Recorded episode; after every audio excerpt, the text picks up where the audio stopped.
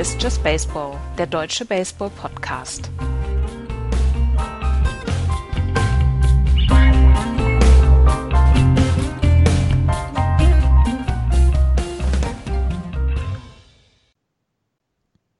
Drei Tage an Regular Season Baseball gibt es noch heute Samstag, Sonntag. Dann fangen nächsten Dienstag die Playoffs an. Hier ist Just Baseball. Hallo, liebe Leute. Hallo, Andreas. Hallo. Hallo, Florian. Schönen guten Tag, Abend und was auch immer. Wir haben heute ein straffes Programm vor uns, denn alle haben noch Nachfolgetermine. Deswegen lasst uns gleich in Medias Res gehen und auf das Playoff Picture in der MLB 2020 in dieser strangen Saison schauen. In der American League ist so ziemlich alles klar. Aus der East qualifizieren sich die Tampa Bay Rays, die New York Yankees und die Toronto Blue Jays für die Playoffs die Tampa Bay Rays, so wie Andreas vorhergesagt hat, mit einem souveränen Divisionssieg. Herzlichen Glückwunsch an den Sumpf äh, nach äh, Florida. Da haben sie den Yankees fünf Spiele abgenommen in 60 beziehungsweise in 57 Spielen. Das ist eine ganze Menge.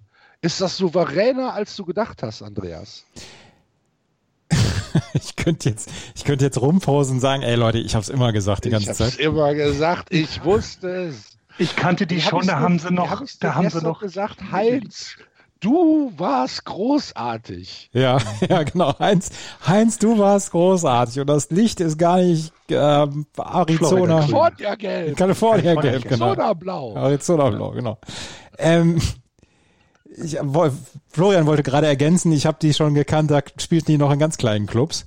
Ja. Ähm, die Tampa Bay Rays sind souverän ähm, Champions geworden. Ich glaube, ich habe sie damals auf Platz zwei sogar nur getippt. Ich habe sie, ich habe gesagt, sie kommen eine Wild, sie bekommen eine Wildcard und ähm, sie werden trotzdem dann World Series Sieger.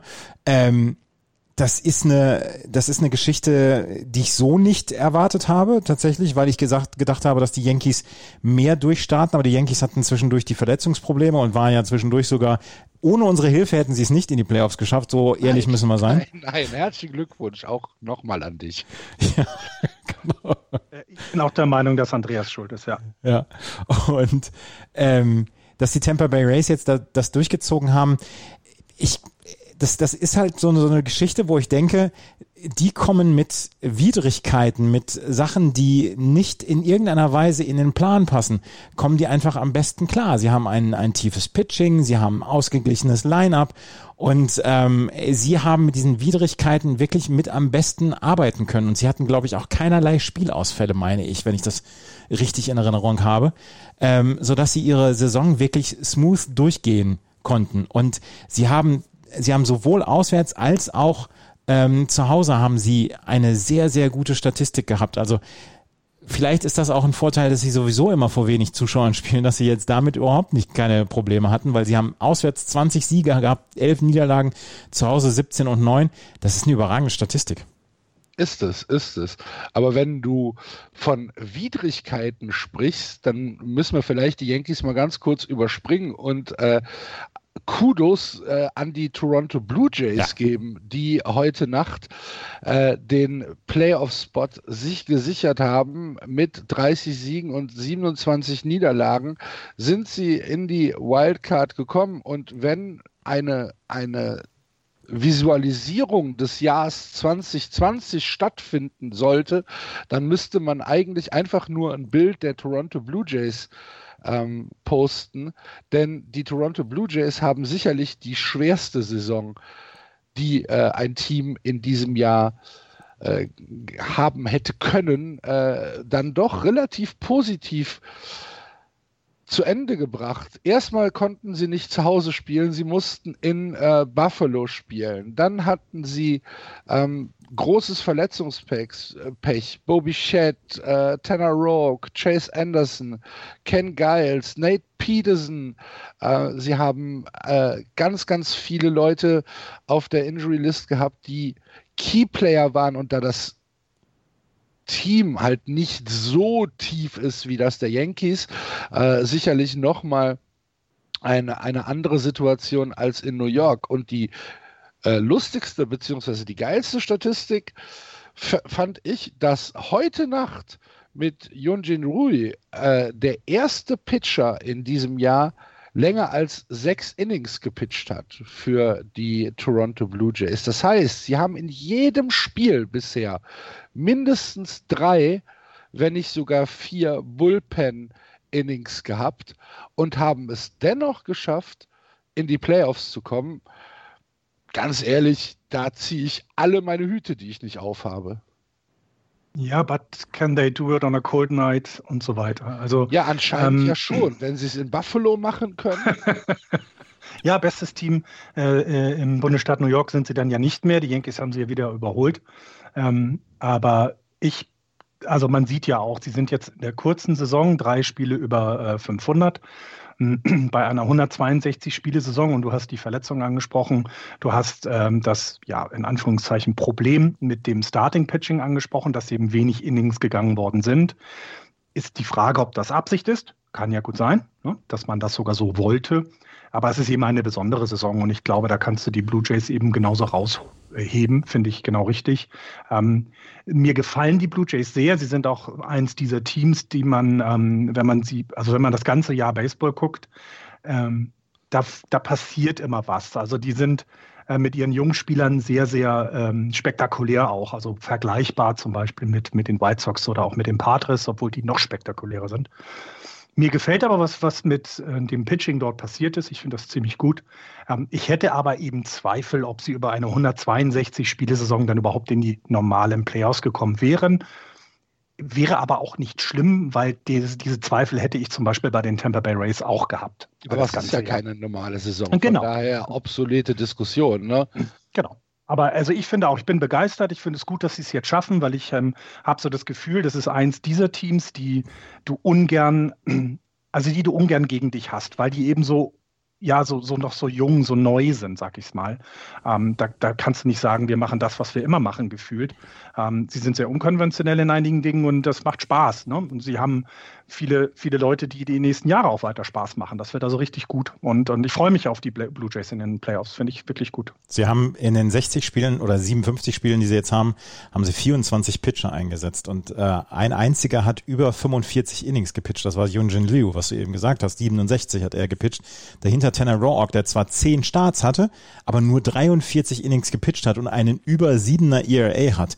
Chase Anderson mit einem 767er ERA als, als dritter Starter quasi. Matt Shoemaker Playmaker mit dem 471er ERA. Ich weiß halt nicht, ob das in irgendeiner Weise nicht sogar ein bisschen auf Sand gebaut ist jetzt für die Playoffs. Sie, sie können Yunjin Liu jetzt in, im ersten Spiel einsetzen am Dienstag. Mhm. Ähm, da sind sie in einer normalen Rotation drin, beziehungsweise im normalen Fünftageswechsel.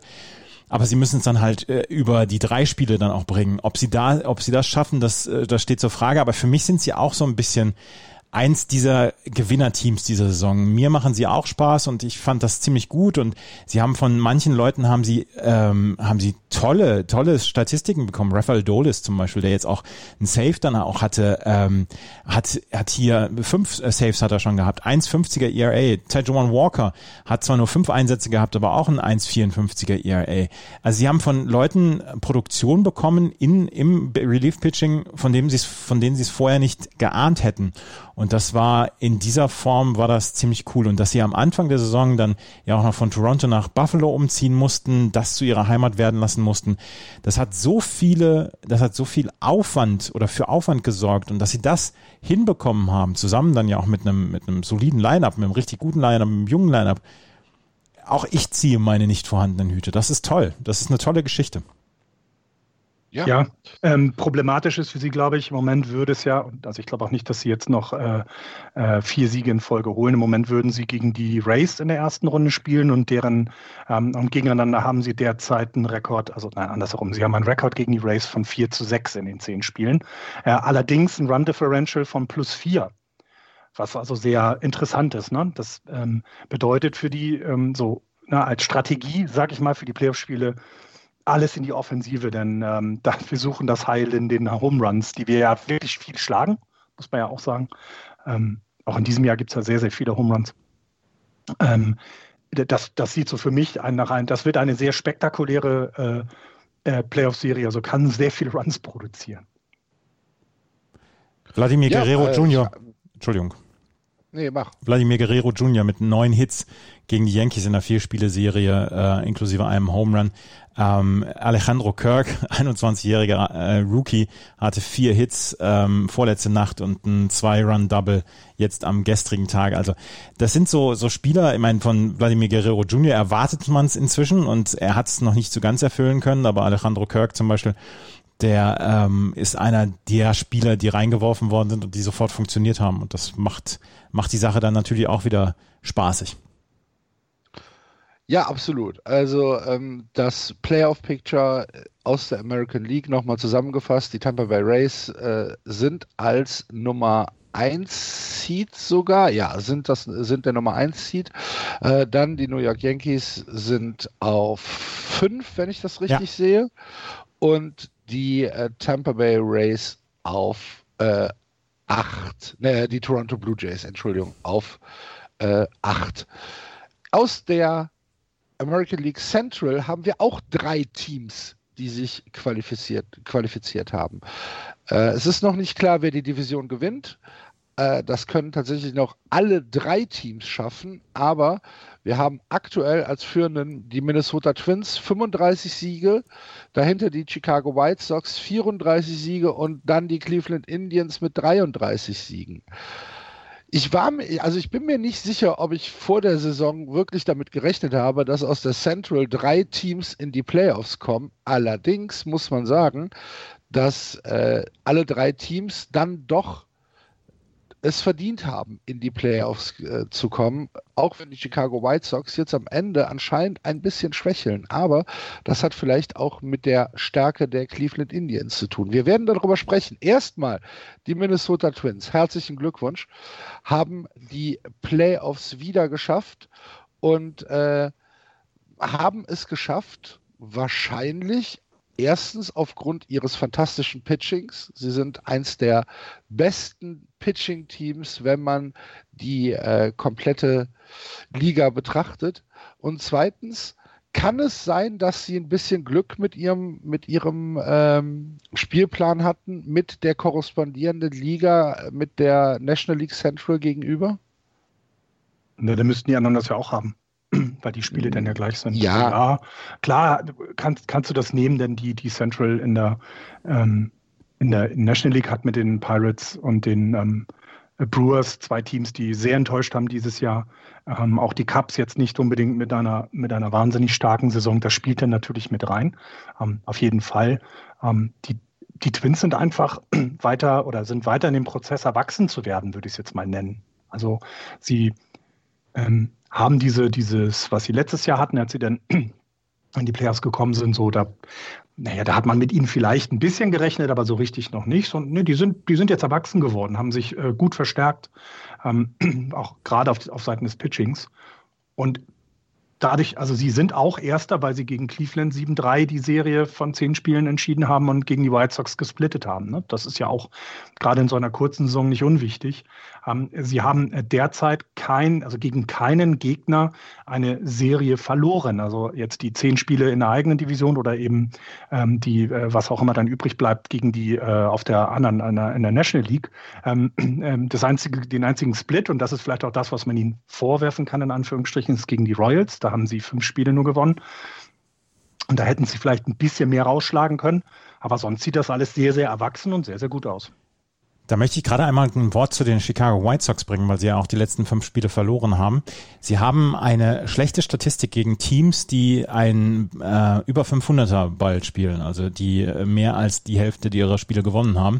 Sie haben elf Spiele gewonnen, 18 Spiele verloren und noch schlimmer sieht es aus. Die White Sox haben gegen die Royals und gegen die Tigers 18 von 20 Spielen gewonnen. Gegen die Indians und Twins nur sieben von 20. Und das muss man hier in dieser Geschichte unbedingt mit berücksichtigen. Und wenn wir jetzt über die, über das Playoff-Bild sprechen, würden wir im Moment sagen, dass die Chicago White Sox gegen die New York Yankees wahrscheinlich spielen werden.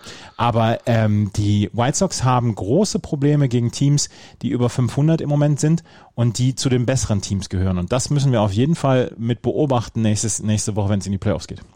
Also haben die White Sox noch eher von dem Spielplan profitiert als die, als die ja. Twins. Die haben nicht nur vom Spielplan äh, profitiert, sie haben von ihrem eigenen, von ihrer eigenen Division profitiert, dadurch, ja. dass die Royals und die Tigers mit drin sind, die halt im Moment noch nichts mit den Playoffs wieder zu tun haben. Wie gut ist Tim Anderson als äh, White Sox äh, Shortstop? Hat er eine Chance auf, auf eine MVP-Saison?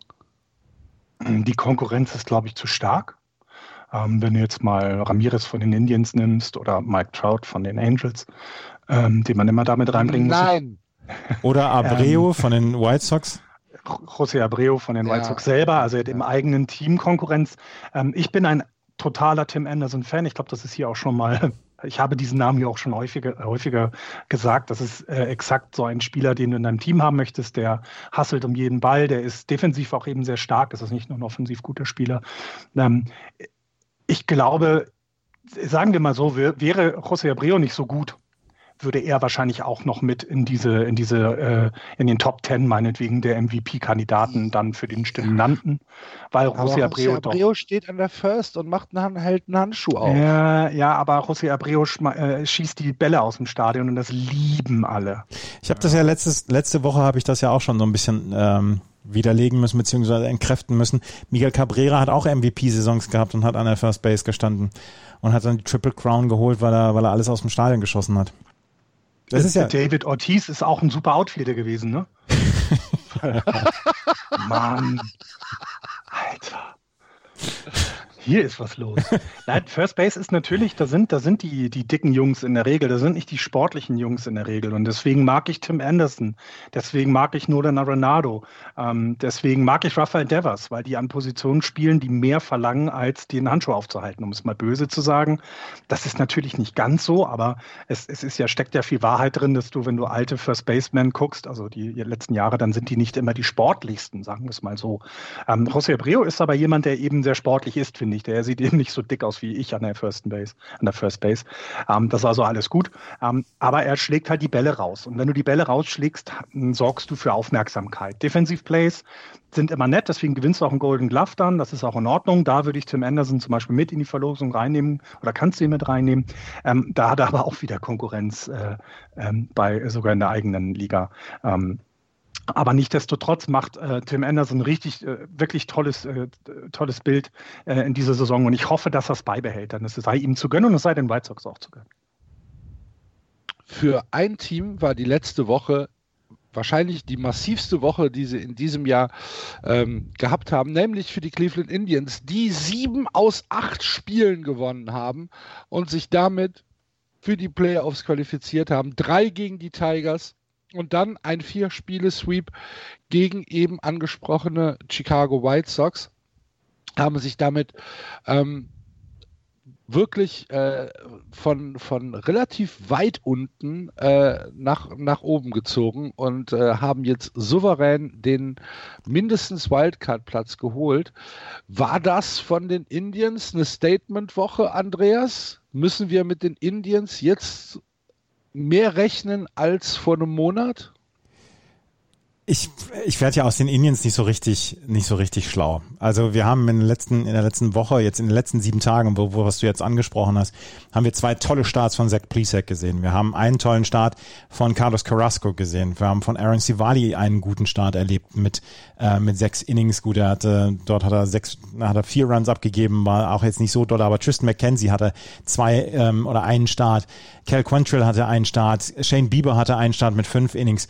Das heißt, dieses dieses Pitching hat ihnen schon wieder sehr, sehr, sehr gut geholfen. Dazu haben sie jemanden wie José Ramirez, der einfach in den letzten Wochen unglaublich heiß gelaufen ist. Der hat über die letzten 30 Tage einen 360er Average und, und trifft halt den Ball im Moment extrem gut. In den letzten sieben Tagen hat er 24 At-Bats gehabt, 14 RBI, 4 Home Runs, 10 Hits gehabt, einen 417er ähm, äh, Betting Average und hat so ein bisschen sein Team dann auf die Schultern genommen. Dazu Cesar Hernandez, der Second Baseman, auch mit einer richtig guten Woche dann. Und äh, da klickten dann alles, dann klickten dann, all, klickte alles ein bisschen zusammen.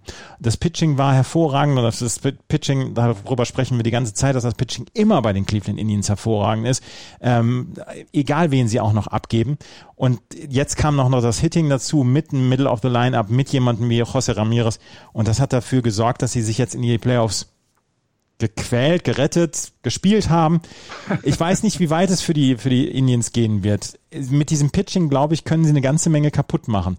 Aber sie müssen, müssen auch ein tiefes Pitching in den ähm, Playoffs haben. Und vielleicht ist das dann ein Vorteil für ein Team wie die äh, Cleveland Indians, das wirklich in den letzten Wochen gezeigt hat, dass sie übers Pitching eigentlich eher kommen. Und vielleicht ist das das große Erfolgsgeheimnis in diesem Jahr in den Aber Playoffs. wir wissen ja auch, wie wichtig Momentum im Baseball ja, ist. klar. Ja, und wenn man das Pitching, Pitching nochmal ne, nimmt, jetzt mal statistikweise, äh, der Overall ERA der Cleveland Indians ist 3.2. Die nächstbesten danach sind die Twins mit 3.5 in der American League. Also das ist schon mal ein Unterschied. Die Cleveland Indians haben über alle äh, Pitcher 588 Strikeouts. Das ist jetzt eine Zahl, kann man so nehmen. Nehmen wir mal das nächste Team, was rankommt, das sind die Tampa Bay Rays mit 526 Strikeouts. Also locker fast 60 oder 62 Strikeouts in den Spielen mehr. Also ein pro Spiel, wenn du das auf eine 60-Spiele-Saison hochrechnest. Haben sie mehr als alle anderen.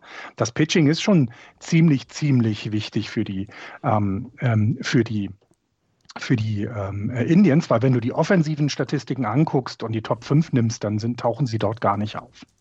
Also die Cleveland Indians tauchen weder im Betting Average noch in Home Runs noch in Runs Betted In und so weiter in den Top 5 der ähm, der, der äh, offensiven Statistiken auf.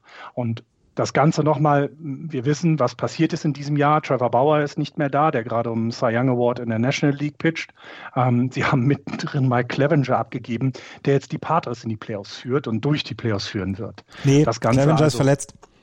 Ja gut, dann hat er es bisher gemacht, sagen wir es so. Genau, stimmt, der hat ja verletzt, richtig. Aber ähm, ne, du, du siehst, das ist sehr pitching-lastig. Was in diesem Jahr dazu kommt, ist, dass die Clutch-Hits da sind. Das war das, was letztes Jahr gefehlt hat. Wenn sie einen Hit brauchten, kam er letztes Jahr nicht und deswegen war die Saison nicht ganz so stark. Dieses Jahr sind sie halt da. Ähm, das sieht man in den Spielen immer wieder. Okay, dann äh, schauen wir auch gespannt auf die nächste Woche der Cleveland Indians und kümmern uns jetzt noch um den Abschluss in der American League mit den letzten beiden Teams, die in die Playoffs einziehen werden. Das sind zum einen die Oakland Athletics, die die American League West gewonnen haben mit aktuell 34 Siegen. Sie haben also die Division ähm, für sich. Und dahinter gibt es noch ein Two-Way-Race zwischen den Houston Astros und den Los Angeles Angels. Die Sache ist, wir haben hier drei Spiele Unterschied bei noch drei ausstehenden Spielen. Das bedeutet, die Magic Number für die Houston Astros ist eine 0,5, entweder ein Sieg von ihnen oder eine Niederlage der Los Angeles Angels wird den Houston Astros zum äh, Einzug in die Playoffs verhelfen. Sie haben jetzt noch eine, ähm, heute, heute Nacht spielen sie gegen die Texas Rangers und haben dann noch zwei Spiele gegen Rangers auch, auch gegen Rangers. Ja, okay.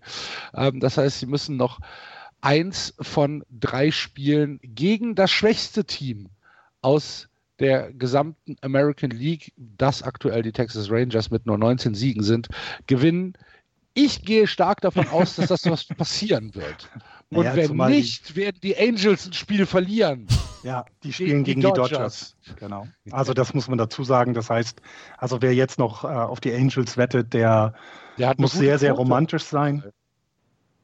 Ja, und deswegen, also ich glaube auch, das ist durch. Ähm, ich finde es schade, weil die Astros spielen eine wirklich schlechte Saison. Die sind nicht gut.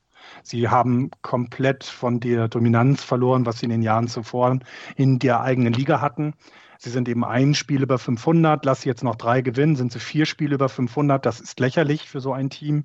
Ähm, sie haben natürlich äh, ähm, mit, mit Justin Verlander ihren Top-Pitcher verloren, der jetzt ja sogar noch eine Tommy John Surgery über sich ergehen lässt mit seinen äh, 56 Jahren. Ähm, also das ist, äh, das ist eine sehr enttäuschende Saison und ich finde es ich finde es erschreckend, um es mal so zu sagen, wie wenig dann aus der eigenen Liga da angegriffen wurde. Die, die Athletics haben es, haben es von, haben den Krang von oben runtergespielt, das ist in Ordnung. Die sind der vermutlich sicherste Sieger irgendeiner Division, bis auf den Dodgers in der, in der Major League. Kann man sogar miteinander vergleichen. Und die Angels, die Angels hatten ein gutes Blatt und haben falsch bedient?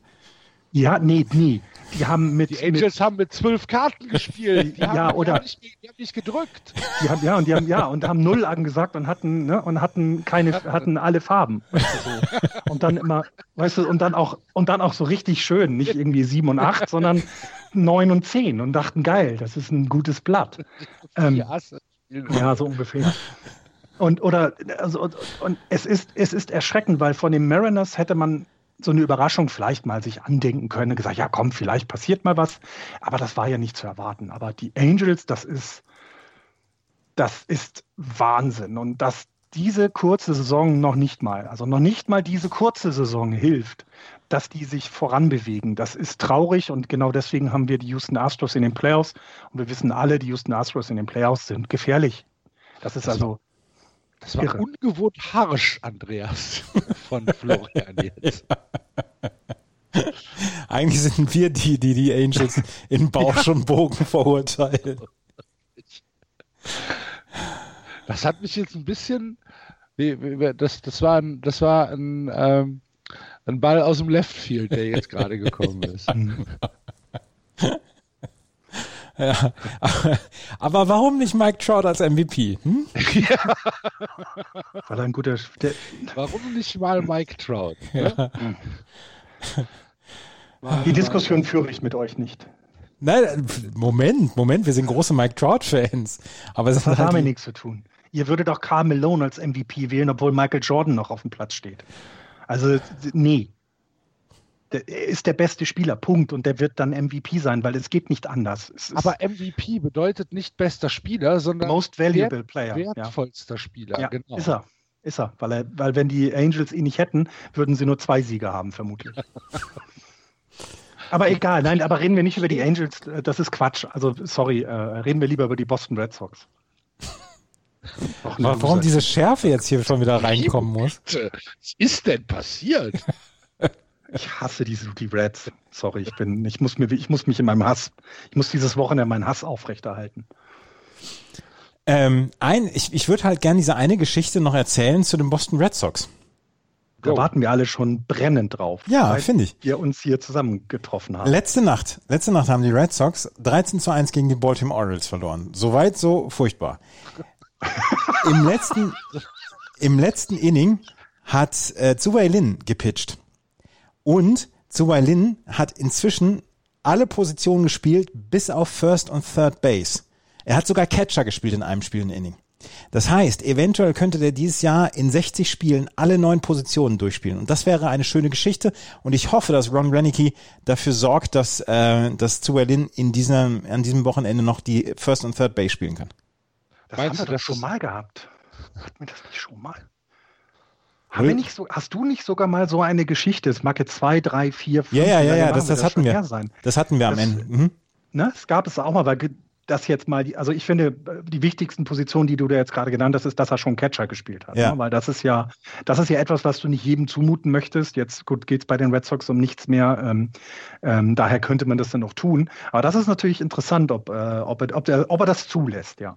Ich fände cool und First Base und Third Base sind zwei Positionen. Also First Base ja sowieso, kann er sowieso spielen, aber Third Base traue ich ihm auch für ein oder zwei Innings zu. Und äh, dann hat er alle Positionen gespielt und das fände ich eine schöne Geschichte noch zum Ende. Zu Berlin reißt offensiv gar nichts, also wirklich gar nichts.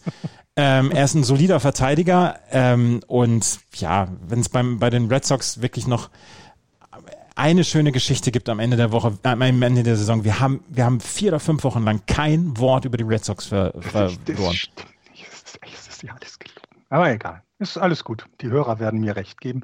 Nein, aber die Geschichte finde ich aber sehr, sehr schön. Gut, dass du sie erzählt hast, weil das ähm, Position Player Pitching ja eh, aber dass er dann vielleicht die Chance hat, klasse.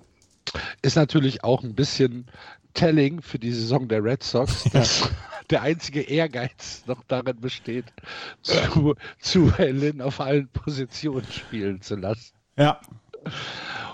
Gut. Also, Playoff Picture in der American League so gut wie besetzt.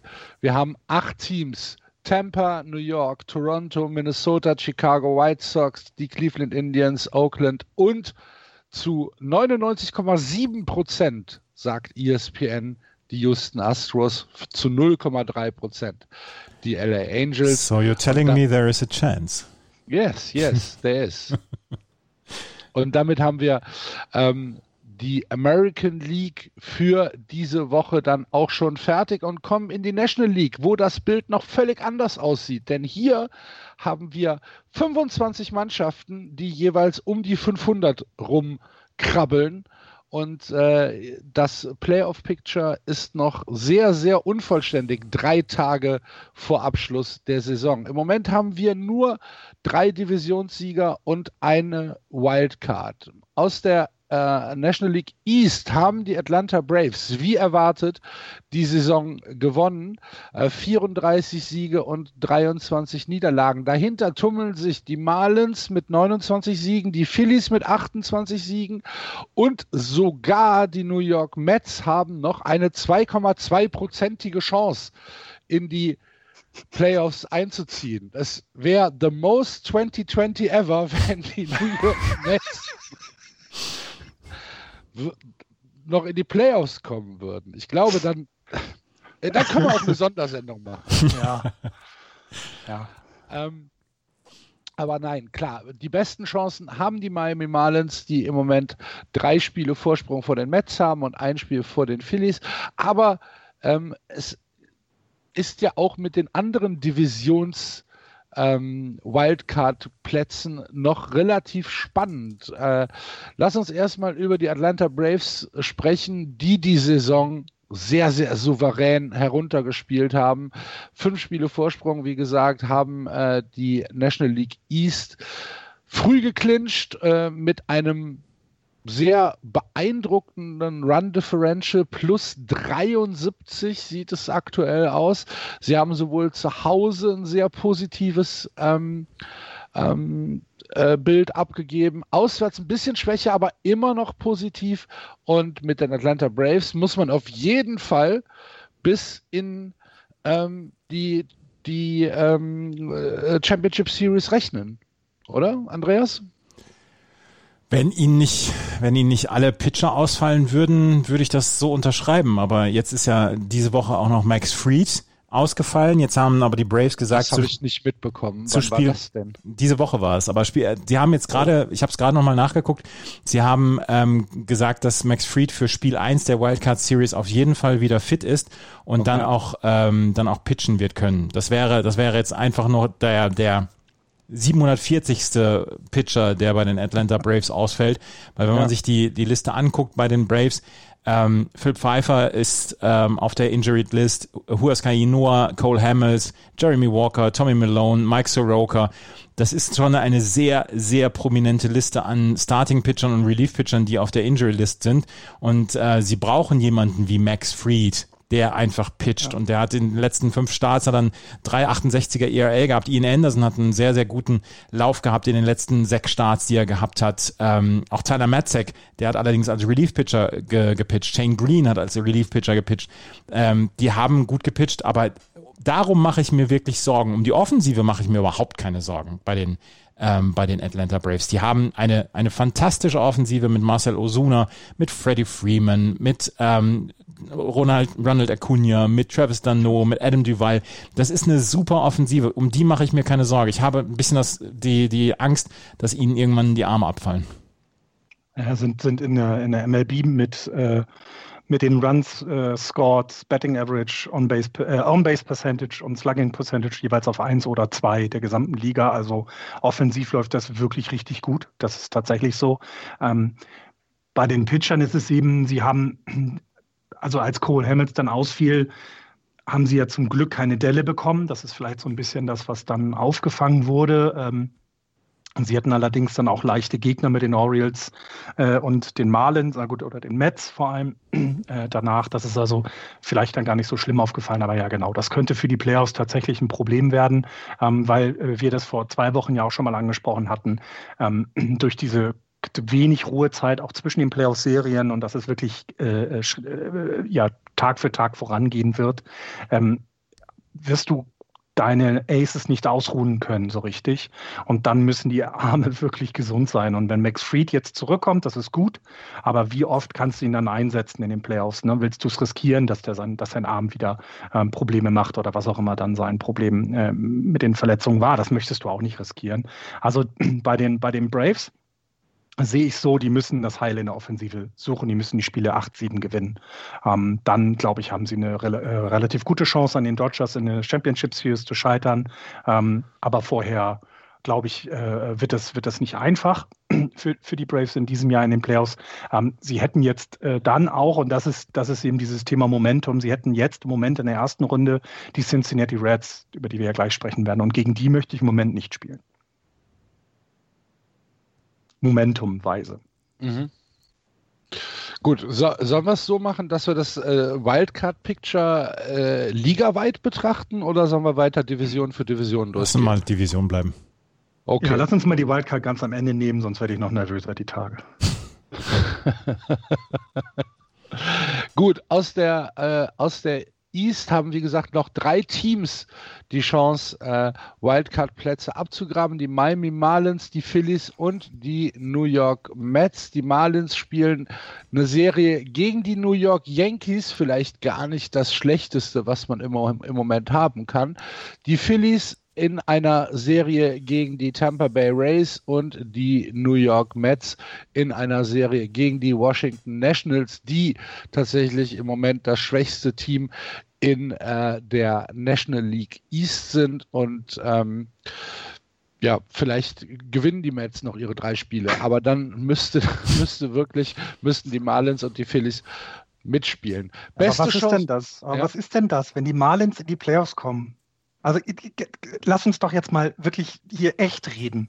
Was ja. ist denn das für eine Saison in, ja, in der Liga? In, in, der Liga, in der du den, den aktuellen Champion hast? Das sind ja nun nochmal die Washington Nationals, in der du Teams hast äh, mit den Braves, die klar als Favorit auch um den Titel gekämpft haben und wollten, mit den Philadelphia Phillies, die aufgerüstet haben ja auch oder auch die letzten Jahre immer mitkämpfen wollen. Und es kommen die Marlins als Zweiter in die Playoffs ich glaube, wir müssen wirklich ganz, ganz viele Sternchen an, diese, an dieses Jahr 2020 in der MLB machen, weil ich finde es lustig. Also es ist Wahnsinn, wenn die Marlins das so schaffen. Das, das ist die mitgrößte Überraschung für mich dann überhaupt. Dass die ja, Marlins vor allen Dingen die Zahlen geben es halt auch überhaupt nicht her ja. bei den Miami Marlins. ne? ähm, die, die, das, das Betting ist im besten Fall Durchschnitt. Das Pitching ist ganz klar unter Durchschnitt. Sie haben eine Run Differential von minus 40 äh, und sind halt ein Spiel über 500, weil Don Mattingly anscheinend irgendwie ähm, ja den den Fokus immer auf die wichtigen Spiele lenken kann. Und ich meine, dann gewinnen sie halt 2-1 und verlieren 15-0. Das sind so so die Marlins. Aber ja, sie sind ein Spiel über 500 und man ja, man muss es ja respektieren. Und sie haben für, ja. für eine Wildcard Series haben sie einen One-Two-Punch, der nicht zu unterschätzen ist, mit Sixto Sanchez und Sandy Alcantara, mhm. die beide hervorragend gepitcht haben in dieser ähm, Saison und die ähm, wirklich dafür sorgen könnten, eine Offensive der Gegner ja stillzulegen über fünf, sechs, vielleicht sogar sieben Innings. Und dann haben sie auch noch ein ja durchaus solides Bullpen, wenn ich mir angucke, Brandon Kinsler in den letzten 30 Tagen mit einem 1,64er ERA, Jimmy Garcia mit einem 0,77er ERA in den letzten ähm, 30 Spielen in seinen letzten 11 Einsätzen, Richard Blyer mit einem 1,86er ERA. Das Pitching für eine drei für eine Best of Three Serie würde ich nicht unterschätzen. Ich glaube, da müssen da tatsächlich auch einige Teams drauf aufpassen. Die Tiefe, glaube ich, fehlt den Miami Marlins. Und deswegen würde es wahrscheinlich in einer Serie, in den Division äh, Series würde es wahrscheinlich nicht reichen. Aber gegen Sixto Sanchez und Sandy Alcantara kann man mal verlieren. Und ich weiß nicht, ob viele Teams im Moment gegen die Marlins spielen wollen würde. Und ich, ich stehe neben, oder ich, ich stehe neben mir und denke, was erzählt der da? Ja, und vor allem du das ja noch dazu äh, äh, nimmst du dann, die Marlins werden ja dann äh, keinen, äh, die, doch, die spielen dann ja auch zu Hause. In den Wildcard Series spielt man abwechselnd, nee, da spielt man nur in den Ballpark des Führenden, ne? Also des quasi drüberliegenden, da fährt man nicht rum. War doch so. Ja. Oder bin ich jetzt blöd? Genau. Also das heißt, sie würden jetzt ja nach Chicago fahren. So. ist ja okay. Deren, äh, die ähm, Bilanz der Marlins auswärts ist 18-13, zu Hause 11-15. Also die sind halt ungern zu Hause, schon normal, weil ja eh keiner kommt. Jetzt in der Corona-Saison, wo eh keine Zuschauer da sind, ist es also noch egaler. Die gewinnen halt eben auswärts ihre Spiele. Und das würde mir als Chicago Cubs einfach Sorgen machen, dass da so eine, so eine Truppe, die überhaupt nichts zu verlieren hat, ähm, nach Chicago kommt und sagt, gut, dann hauen wir jetzt hier die Bälle aus dem Stadion. Komm, fangen wir an. Chicago Cubs, die Offensive im September 14 Home Runs, letzter in der Major League. Mhm. Im OPS 617er, letzter in der Major League. Im Slugging 321, äh, letzter in der Major League. Und die würden jetzt vielleicht gegen die Marlins spielen. Stand jetzt, stand jetzt, ähm, 12 Uhr deutscher Zeit am Freitag. Das, das ist eine Sache, da, da würde ich, da würde ich Kopfzerbrechen, das würde mir Kopfzerbrechen bereiten. Zumal, wenn wir rübergehen jetzt und über die Cubs reden, die ja auch noch intern Probleme haben. Ne? Habt ihr mitbekommen, dass Kyle Schwarber ähm, ein Spiel auf die Bank gesetzt wurde von David Ross? Ja. Ähm, das, also Karl Schwarber ja immer so ein Kandidat. Vor zwei Jahren wollten wir ihn, glaube ich, traden. Haben wir gesagt, das wäre gut für die, für die äh, Cups. Ähm, dann letztes Jahr auch keine gute Saison gehabt. Dieses Jahr okay wahrscheinlich und mehr auch nicht. Wird jetzt auf die Bank gesetzt, weil der Effort, also sein Aufwand bei einem äh, Ball nicht in David Ross Augen äh, genug war. Und ähm, das heißt, da ist auch irgendwo was noch nicht ganz rund bei den Cups derzeit. Vielleicht ist das gut gewesen, dass sie ihn jetzt mal gebencht haben, dass er vielleicht ja, verstanden hat, worum es insgesamt geht. Aber ja, ich, ich, ich weiß es nicht. Es ist, ähm, ich finde es schwierig. Ja, schwierig. Äh, die, die ganze Saison der Cups ist schwierig, wie auch schon die letzte Saison der Cups schwierig war, ne?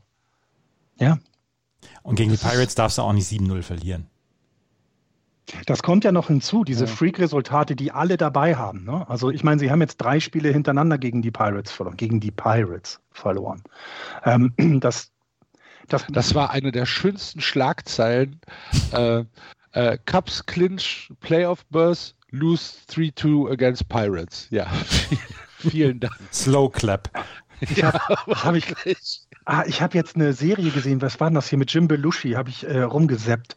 Und da war jemand, der aussah wie Steve Bartman in seinem Haus. Und dann fragte die Frau ihn, wie lange äh, soll der denn hier bei uns bleiben? Und dann sagte Jim Belushi, bis sie die World Series gewinnen, irgendwann mal. Und dann sagte der Bruder von der einen, sagte dann so, ja, das wird noch lange dauern. Und ich habe dann mal geguckt, die Serie wurde 2003 aufgenommen. Und es hat ja dann auch noch ein paar Jahre gedauert. War das nicht sogar 2003 Wunsch... mit Bartman? Ja, ja, genau. Ja. genau. Es hat ja dann doch noch tatsächlich ein paar Jährchen gedauert, bis das, ähm, bis es dann äh, erfüllt wurde, dieser Wunsch, und bis Bartman dann wieder raus durfte aus diesem äh, Comedy-Haus sozusagen. Ja, die Cubs sind eine sehr, sehr merkwürdige Mannschaft dieses Jahr. Ähm, ich, ich ich kann das alles so schwer rein, reinnehmen. Ne? Du hast mit Judavish wirklich einen Top-Pitcher, der ähm, Cy Young Award äh, Saison hinlegt, äh, hatte jetzt einen schlechten Start dabei. Ich glaube, es war sogar gegen die Pirates, ähm, was ihm vielleicht diesen Titel gekostet hat, ähm, ähm weil du jetzt eben, weil es jetzt gerade in der, in der National League eben um Nuancen geht, äh, was die Pitcher angeht.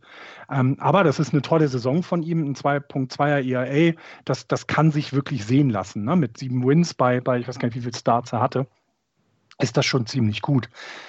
Aber dann ist es schon wieder, na, also dann lässt es ja schon wieder etwas nach. Also als, als du kannst vielleicht noch Kyle Hendricks nehmen, der äh, das Workhouse dieses Jahr mit 81 Innings pitcht in 12 äh, äh, Starts. Also der hat wirklich lange auf dem Mount immer gestanden. Der hat dann noch einen 288er ERA und dann bricht es halt ab. Ne? John Lester keine gute Saison und vielleicht auch seine letzte. Alec Mills zwar No-Hitter geworfen äh, vor zwei Wochen, aber jetzt auch nicht der ähm, der, der verlässlichste Pitcher, sagen wir es mal so. Ähm, also da bin ich im Moment echt am Zweifeln, wie ich die Chancen ähm, der, der Cups in den Playoffs sehe. Ich kann es wirklich super schwer einschätzen, muss ich ehrlich gestehen.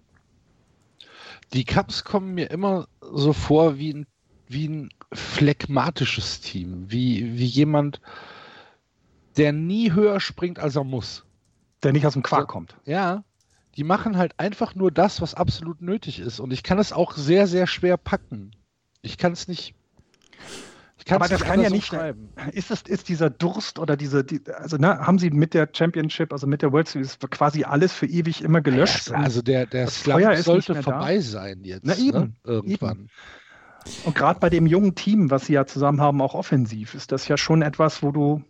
Aber auch die die Top-Spieler sozusagen, die man ja immer in, ähm, im, im Hinterkopf hat, wenn man an die wenn man an die Cups denkt, ne, so wie Chris Bryant, der hat ein 1,95er Betting Average, hatte ein paar Verletzungen, also ist nicht immer at bat gewesen.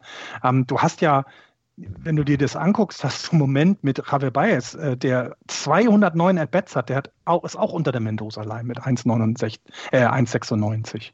Ähm, Anthony Rizzo bei 2,22, Ian Happ bei 2,57 noch.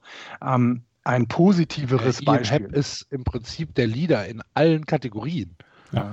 Bei den, bei den Cups. Ja, ja, und das ist, das zeigt eben, da passt es irgendwo nicht. Ne? Ich hab, man hatte sich ja erhofft, dadurch, dass David, Bo David Boaty oder ja, Boaty so ein bisschen ähm, auch defensiv auf der Third Base äh, Chris Bryant Konkurrenz machen kann, dass vielleicht auch die Leistung von Chris Bryant einfach ein bisschen, bisschen besser werden. Aber alles nicht passiert dieses Jahr. Alles nicht hingekommen, nicht hingehauen. Es fehlt tatsächlich irgendeiner, der da raus, rausbricht aus diesem Ich springe nur so hoch, wie ich muss Gefühl. Ich hatte gehofft, das ist David Ross. Ist es nicht. Anscheinend. Ja. Oder nicht in dieser Saison. Merkwürdig auf jeden Fall. Merkwürdig sind natürlich auch die St. Louis Cardinals. Die es Jetzt können wir ja mal Die ist- wenigstens Jadir Molina feiern ein bisschen, ne? Florian, Ja, reiß dich mal machen. zusammen. Bester, bester Catcher der letzten zehn Jahre. Ja, ja, alles gut.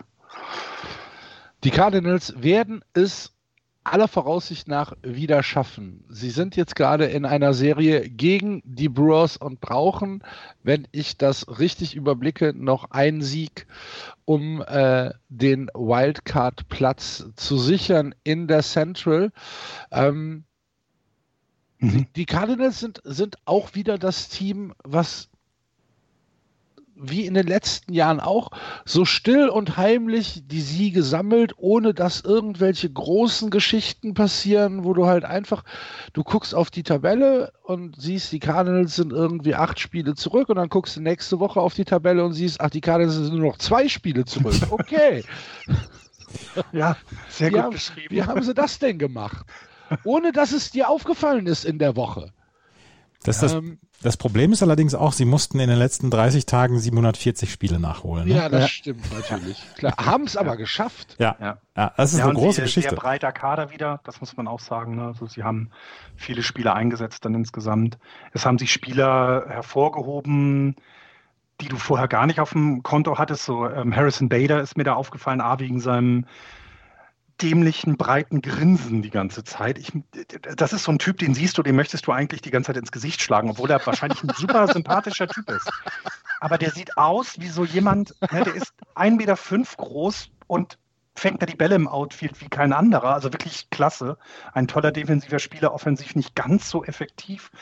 Aber das sind eben Jungs, die sie dann bringen können und die dann, ja, die dann es schaffen, diese 705 Spiele in den letzten 30 Tagen für sich zu gestalten. Ne? Paul Goldschmidt ragt ein bisschen vom Betting Average heraus, der ist also über 300, aber sonst ist da halt auch jetzt keiner, der offensiv komplett, äh, ja, komplett rausragt. Ne? Sie haben äh, derzeit keinen einzigen Spieler, der über 10 Home Runs hat zum Beispiel. Ja, das heißt also auch da ist es, die, die, die gewinnen ihre Spiele nicht, indem sie die Bälle aus dem Stadion schlagen, sondern sie gewinnen sie halt anders. Und das ist wieder überraschend. Es ist, ähm, ich finde, es ist, es ist faszinierend, diese lange, lange Pause, die sie hatten, so zu überstehen. Das ist schon wahnsinnig faszinierend. Das musst du erstmal hinkriegen. Denn, also, sie, ich glaube, die haben ja fast zwei Wochen, na, die haben, die haben von vom 30. am 30.07. hatten sie ihr letztes Spiel, dann waren sie weg und kamen am 15. August äh, wieder gegen Chicago mit einem Sieg damals. Und das dann so noch in der Saison rumzukriegen mit den ganzen Belastungen, da muss man den Hut ziehen. Ich mag es nicht, weil ich die Cardinals noch nie mochte, aber sie haben, sie haben es geschafft und dann muss man den Hut ziehen. So einfach ist das. Ähm, haben wir jetzt über Yadier Molinas 2000. Hits gesprochen? Er ist, Nein, erst haben der, wir noch nicht. er ist erst der zwölfte Catcher in der MLB-Historie, dem es gelungen ist, 2000 Hits zu sammeln. Und Der dafür, Molina ist, ist ein beeindruckender Typ, also absolut. Der dafür ist jetzt müssen, seit 305 Jahren in der, in der Liga. Er ist jedes Jahr der, also er gehört jedes Jahr zu den Top 3 Pit, äh, Catchern der gesamten Liga, egal was da war, selbst als Buster Posey noch wirklich gut war und MVP wurde, konntest du immer sagen, selbst wenn ja, der Molina dann äh, genannt wird, ist das kein Fehler. Ähm, der ist, glaube ich, einer der wichtigsten Menschen bei den Cardinals. Neben allen Spielern, also und allen Trainern und allem drum und dran, ist er, glaube ich, jemand, der dieses professionelle Baseball einfach nach vorne trägt, der immer da ist. Ähm, er, er, kann auch wieder sehr gut Pitches framen. Also ähm, er schafft es, dass der äh, Umpire einen Ball als Strike wertet, ohne dass, es, ohne dass er es selber merkt. Ähm, da ist er sehr, sehr gut drin. War da nicht auch der König sogar in den, in den, in, in, in mhm. Pitches framed? Mhm. Ja. ja.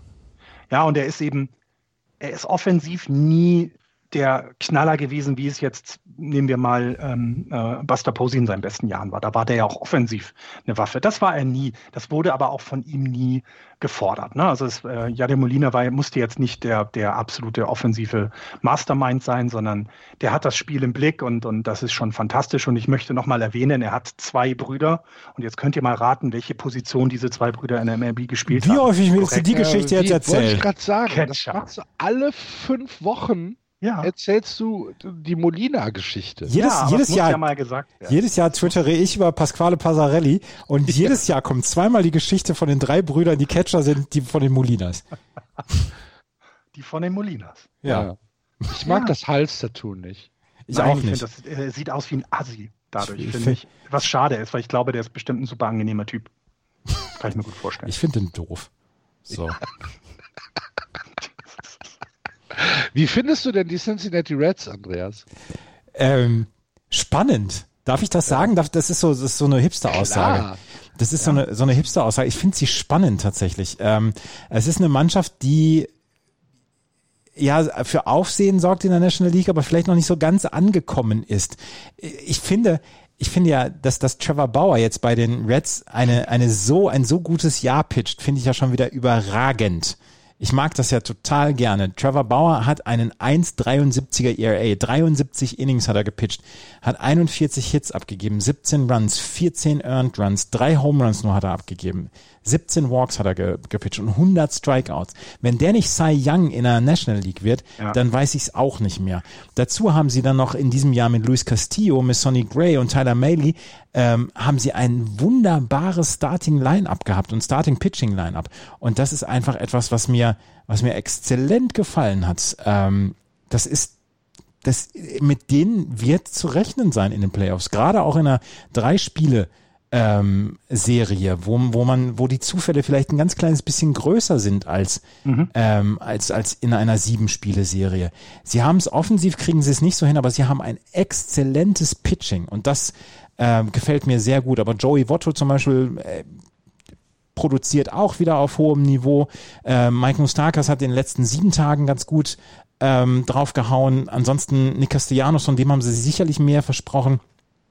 Aber ich finde sie, ich finde sie ex, extrem spannend in diesem Jahr. Und jetzt würden sie im Moment würden sie auf die Atlanta Braves treffen. Oh, ja. Tolles Spiel. Tolle gegen Serie. Ich hatte es vorhin gesagt. Ich möchte im Moment, jetzt in dem Augenblick, möchte ich nicht gegen die äh, Reds spielen. Die haben, die waren mal aus diesem Playoff-Picture verschwunden.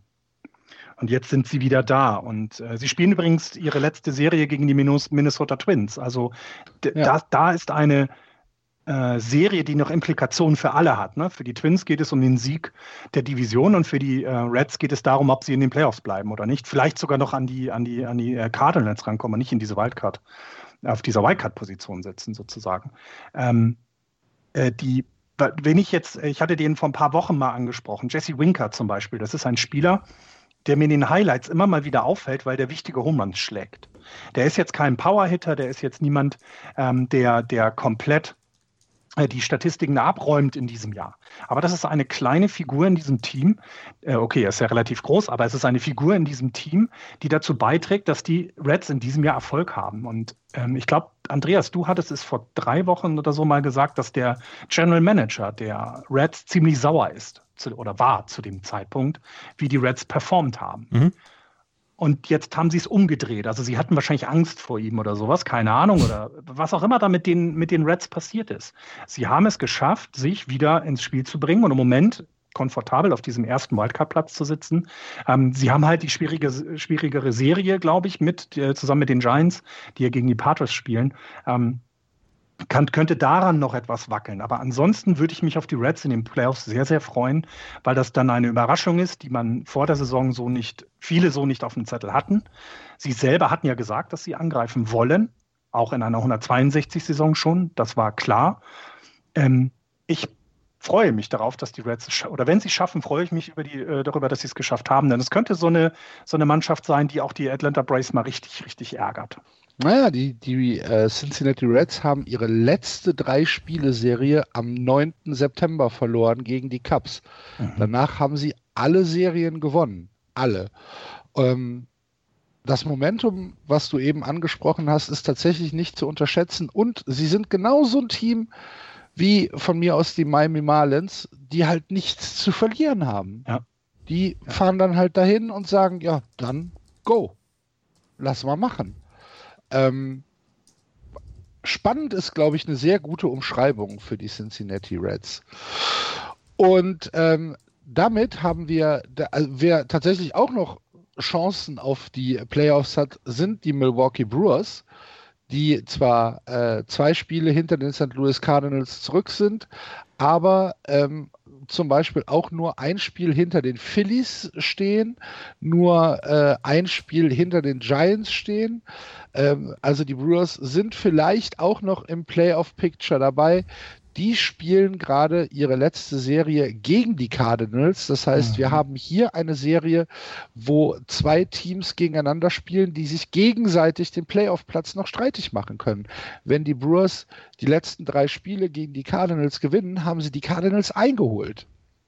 Auch ja, da kann man. Doubleheader auch noch, ne? Am Sonntag ja. haben sie diesen sieben Inning Doubleheader, der ja nochmal eine andere Art des Baseball ist, finde ich. Also diese sieben äh, sieben Innings-Spiele verlaufen doch noch anders als neun Innings-Spiele, finde ich. Ähm, und das, das ist mit eines der Serien, auf die man auf jeden Fall gucken sollte in dieser, in, in, in, am Wochenende, weil das, äh, ja, es könnte die Brewers nur nach oben spielen. Ich glaube nicht dran. Also ich glaube nicht dran, dass die Brewers in der Lage sind, äh, auch nur zwei Spiele gegen die Cardinals zu gewinnen. Dafür sind die Brewers in diesem Jahr einfach enttäuschend schlecht. Ja, Herzlichen Glückwunsch nach Milwaukee zum Einzug in die Playoffs. Ja, genau. ja. Gut, und dann äh, lasst uns die National League auch äh, voll machen mit Playoff Picture.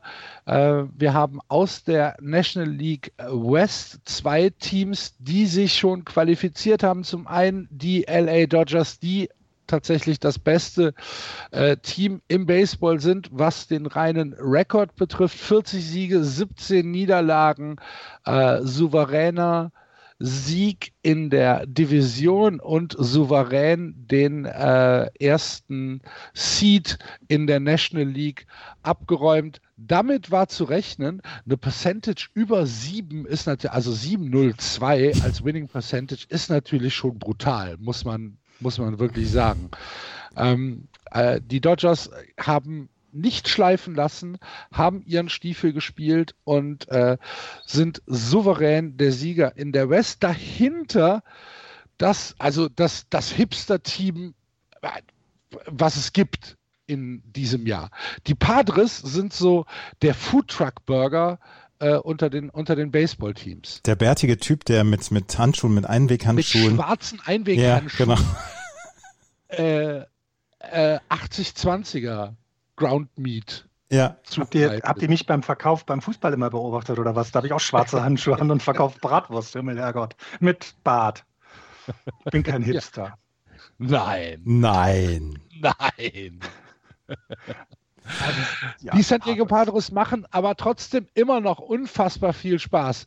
Slam Diego hat nicht nachgelassen, auch wenn sie äh, eine Woche hatten, wo schon so ein paar Spiele waren, wo, wo wir gesagt haben, ah, okay, äh, vielleicht müssen wir jetzt hier mal genau hingucken, können sie ihre Form auch in den Oktober reinretten. Die Serie gegen die Dodgers waren einigermaßen aufschlussreich. Sie haben äh, hier 2-1 verloren und die letzten beiden Spiele, ähm, die die Dodgers gewonnen haben, in San Diego äh, waren dann doch, da waren die Dodgers einfach besser.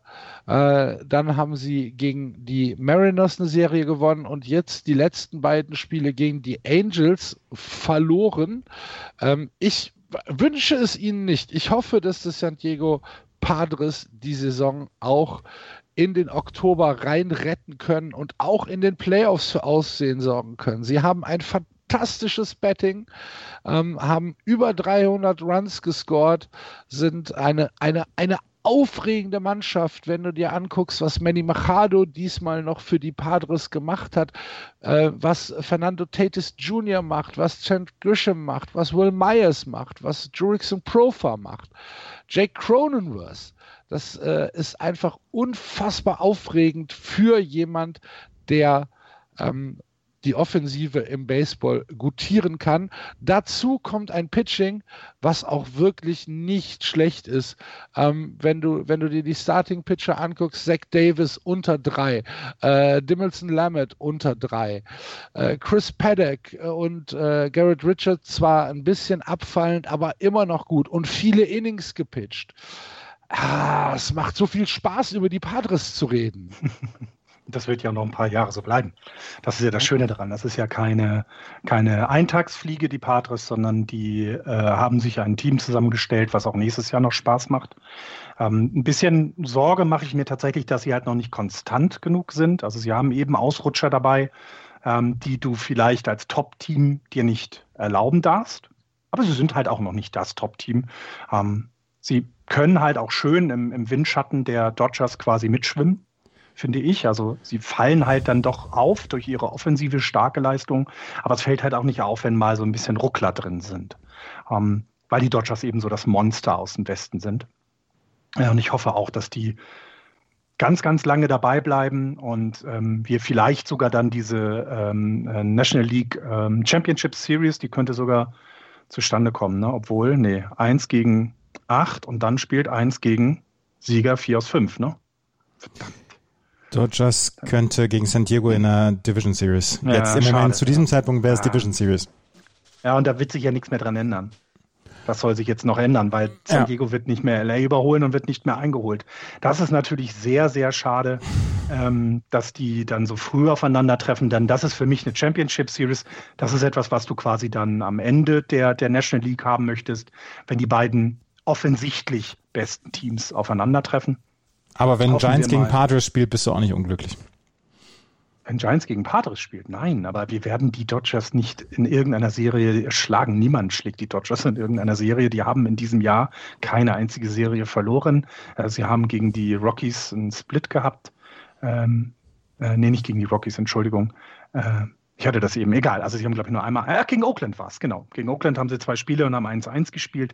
Die Dodgers verlieren keine Serien. Das passiert bei denen einfach nicht. Das, das, weißt du, es gibt so Vokabulare, die du irgendwo hast und das ist äh, verschwunden. Ja, Serie verlieren nicht gegen National League Teams. Warten wir mal. Ja, ja, genau, genau. Das sieht genau eine, äh, gegen American League Teams, das können sie ja. Das, das äh, werden sie dann auch hoffentlich in den Playoffs äh, dann in der World Series machen. Aber ähm, es, äh, es ist schade, aber die, die, die Padres werden wir die nächsten Jahre weitersehen, denn auch in einer 162, äh, äh, 162er Saison traue ich ihnen zu, ähm, diesen Rekord hinzulegen. Ne? Die haben jetzt eine 6 vorne. Guck mal durch die Ligen durch, wer das noch hat. Das haben die Ace in der American League, das haben die Twins und das haben die Tampa Bay Rays. Also ja. sie gehören schon, sie gehören schon zu den besten Teams der gesamten Major League und das wird hoffentlich so bleiben. Und dann betteln sich die Dodgers und Padres die nächsten Jahre um die West und auch um den Titel der National League insgesamt. Das wird gut, das wird spaßig. Jetzt haben wir aus der West aber noch ein Team, wo wir ganz schnell, wir haben nicht mehr viel Zeit, aber wir müssen trotzdem noch drüber reden. Die Giants spielen jetzt ihre letzten Spiele gegen eben jene Padres und die Giants haben noch eine ungefähr 50-prozentige Chance in die Playoffs zu kommen. Wie viele Siege brauchen sie, Florian? Brauchen sie alle drei oder reichen zwei? Ja, also also äh, sagen wir mal so, äh, Colorado nehmen wir aus der Rechnung raus, klar, ne, die haben in der eigenen Division nichts mehr zu suchen. Ich vermute, sie müssten mindestens zwei gewinnen, dann sind sie bei 30, 30. Weil sie, nee, sie haben nur drei Spiele. Sind 30, 29. 30, 29, das könnte in diesem Jahr reichen. Ähm, bei den Phillies ist es halt, also das Zünglein an der Waage sind tatsächlich die Phillies, ähm, weil die haben den äh, 28, 29 derzeit, haben auch noch drei Spiele. Also ist, aber ich glaube nicht, dass die Giants in der Lage sind, leider äh, in der Lage sind, die Patriots zweimal zu schlagen. Die Patriots sind echt gut dieses Jahr. Ähm, ich glaube nicht, dass sie dazu in der Lage sind und deswegen werden vermutlich, ja, wird es da auf die Phillies ankommen. Nicht auf die ja, Giants. Also ich meine, es sind noch, es sind noch vier Plätze zu vergeben. Wir haben Atlanta, wir haben die Cubs, wir haben die Dodgers, wir haben die Padres. So, wenn wir jetzt mal davon ausgehen, Marlins, äh, Cardinals äh, sind, sind, sind drin. Dann haben wir noch zwei Mannschaften, Phillies, Reds oder Giants. Ja, bei den, bei den Phillies ist halt das, das Gute, also ein, einerseits das Gute ist, sie spielen gegen Tampa Bay. Tampa Bay wird aber sein Charlie Morton oder sein Fleming oder Yarbrough nicht über 48 Innings in diesem Spiel schicken, sondern wenn die merken, dass der wackelt, dann nehmen sie ihn runter, weil das ist nicht mehr wichtig. Ja, aber die Phillies sind, die Phillies sind ja tatsächlich sogar ein Spiel zurück. Also die Phillies müssen wirklich alles gewinnen. Ja, aber die haben eher die Chancen gegen Tampa Bay, weil die sich schonen können. Die sind Sieger der American League East. Die naja gut, die Padres genauso, weil sie, weil sie genau. ab ihrem Platz kann auch nichts mehr gemacht Richtig, werden. Richtig, aber die Padres sind jung und hungrig und denen ist alles scheißegal. ja, ich, ich, ich, ach, ich will nicht so optimistisch. Ich, ich würde ja gerne tatsächlich eine Playoff-Serie Dodgers gegen Giants sehen, weil das kommt halt einfach nie vor. Das gibt es nicht. Ne, es gibt keine Playoff-Serien der Dodgers gegen die Giants. Das ist schon etwas Besonderes dann, ähm, oder wäre etwas Besonderes für mich und auch für die äh, Dodgers-Anhänger. Klarer Favorit wären die Dodgers, aber es wäre schon geil, wenn man mal so ein Spiel dann so das Zittern in den, äh, äh, in den Augen sieht, denn die, die Giants haben von den zehn Spielen nur vier verloren gegen die Dodgers. Also da ist, da, ne, das ist jetzt nicht so ein, absolut eindeutig gewesen, wie es bei anderen war in dieser Saison. Ähm, aber ich mag, ich möchte mich da jetzt nicht irgendwie reinsteigern, weil sonst wäre ich zu enttäuscht am Ende, wenn sie es dann doch nicht schaffen. Andreas, du hast das vorletzte Wort in der Sendung. Wer kommt in die Playoffs in der National League? Die äh, San Francisco Giants. Und? Die Reds oder die Phillies? Die Reds, die Phillies doch nicht. Okay. Quatsch. okay. Gut. Dann auch hier herzlichen Glückwunsch nach Philadelphia. nach Philadelphia und Milwaukee wahrscheinlich, ne? Haben wir jetzt durch, ne? Die Phillies und die Brewers sind dann also in den Playoffs. Geil. Gut. Liebe Leute, das war Just Baseball für heute. Vielen Dank fürs Zuhören. Wir freuen uns über eure Kommentare auf Twitter, auf Facebook und wenn ihr Zeit habt, natürlich auch über eine Rezension auf iTunes. Wenn euch Just Baseball gefällt, auf justbaseball.de gibt es unten rechts einen kleinen Button. Da steht Join the Team und da kommt ihr auf unsere Steady-Seite, wo ihr uns einen Kaffee ausgeben könnt. Das machen schon 44 Leute. Vielen, vielen Dank dafür, dass ihr uns hier ein bisschen unterstützt. Ähm, wir freuen uns mit euch äh, auf die Playoffs. Wir werden euch natürlich auch im Oktober begleiten und werden äh, die Playoffs intensiv verfolgen. Für diese Woche wünschen wir euch alles Gute. Ach, am äh, Wochenende Baseball-Bundesliga äh, Playoffs. Auch reinhören, äh, reingucken, wenn ihr in der Nähe der Ballparks seid. Andreas, was macht Swing and a Miss? Hat es diese Woche gegeben, gibt es auch nächste Woche wieder zu den äh, ersten beiden Spielen der ähm, Playoff-Halbfinals, die es ja jetzt in Best of Five geben wird und nicht Best ja. of Three. Ähm, die Bonn Capitals werden morgen Abend um 19 Uhr und am Samst äh, Sonntag um 14 Uhr ihre beiden Spiele gegen die ähm, Paderborn Untouchables haben und Heidenheim gegen Regensburg ist in Regensburg. Da muss ich jetzt mal gerade gucken, wann die beiden Spiele sind. Regensburg gegen Heidenheim morgen um 14 Uhr und dann am Sonntag auch um 14 Uhr zwei Tagesspiele. Und dann finden die anderen drei Spiele, die möglichen drei Spiele jeweils im anderen Ballpark statt. In einem Spiel fünf hätte das Gastteam dann aber das letzte Schlagrecht. Gut. Also, wenn ihr in der Nähe von Bonn oder Regensburg wohnt, lebt oder euch da gerade aufhaltet, geht in die Ballparks. Es lohnt sich auch Baseball-Bundesliga zu schauen und hört auf meinsportpodcast.de. Die Bundesliga-Show von Andreas Swing and a Miss lohnt sich auch jede Woche. Das war's. Vielen Dank. Äh, schönes Wochenende. Wir hören uns nächste Woche wieder. Termin steht noch nicht fest, aber über soziale Medien bekommt ihr das ja mit. Tschö. Tschüss. Ciao.